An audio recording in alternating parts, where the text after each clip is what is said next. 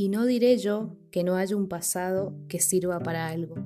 Sirve en tanto en cuanto que ilumine el presente, en tanto en cuanto que es manantial de futuro, es decir, sirve el pasado en la medida en que deja de serlo, en la medida en que se torna acicate y no añoranza.